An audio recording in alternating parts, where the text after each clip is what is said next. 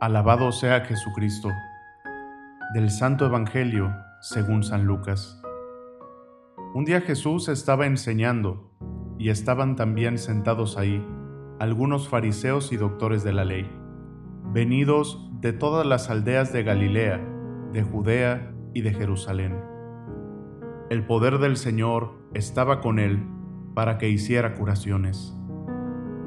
Llegaron unos hombres que traían en una camilla a un paralítico y trataban de entrar para colocarlo delante de él, pero como no encontraban por dónde meterlo a causa de la muchedumbre, subieron al techo y por entre las tejas lo descolgaron en la camilla y se lo pusieron delante a Jesús. Cuando él vio la fe de aquellos hombres, dijo al paralítico, Amigo mío, se te perdonan tus pecados. Entonces los escribas y fariseos comenzaron a pensar, ¿quién es este individuo que así blasfema? ¿Quién, sino solo Dios, puede perdonar los pecados? Jesús, conociendo sus pensamientos, les replicó, ¿qué están pensando?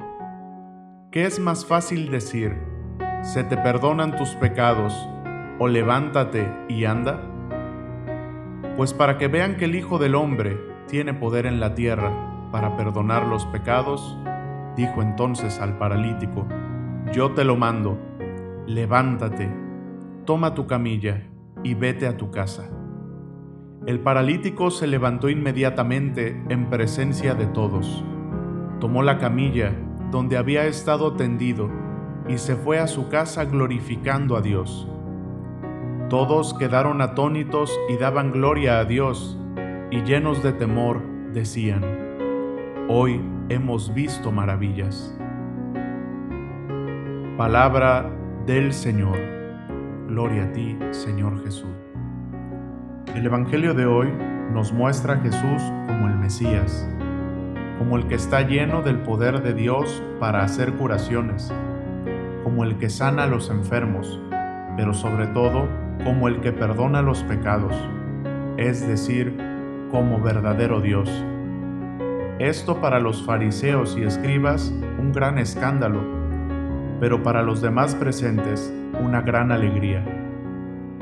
Ellos decían, hoy hemos visto sus maravillas, y cómo no decirlo, al ver que el paralítico se fue con camilla en mano y caminando, que aquel que tuvo que ser llevado por cuatro amigos se puso en pie delante de sus ojos.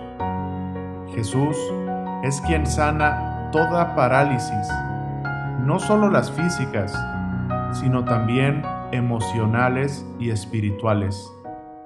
Invoquemos hoy al Señor y pidámosle que nos sane.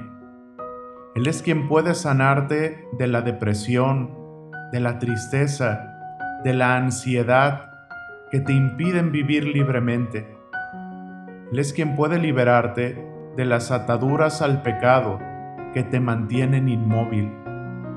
Él es quien puede liberarte de todo vicio, desorden y adicción que te mantienen paralizado en la monotonía del existencialismo.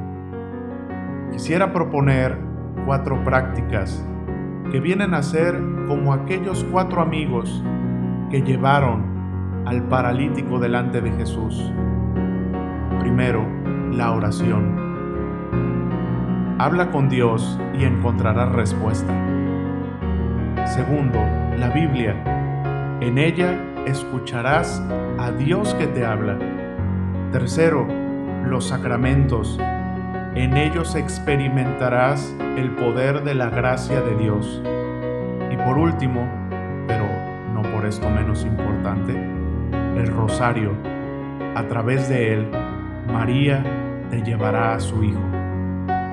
Pidámosle hoy al Señor que venga pronto a socorrernos y a liberarnos de toda parálisis que nos impida avanzar en la vida, y que en nosotros se hagan vida las palabras levántate, toma tu camilla y anda. Que la bendición de Dios Todopoderoso, Padre, Hijo y Espíritu Santo, descienda sobre ustedes y permanezca para siempre. Amén. Sagrado Corazón de Jesús, en ti confío. Santa María de Guadalupe, Augusta, Reina de México, salva nuestra patria y conserva nuestra fe.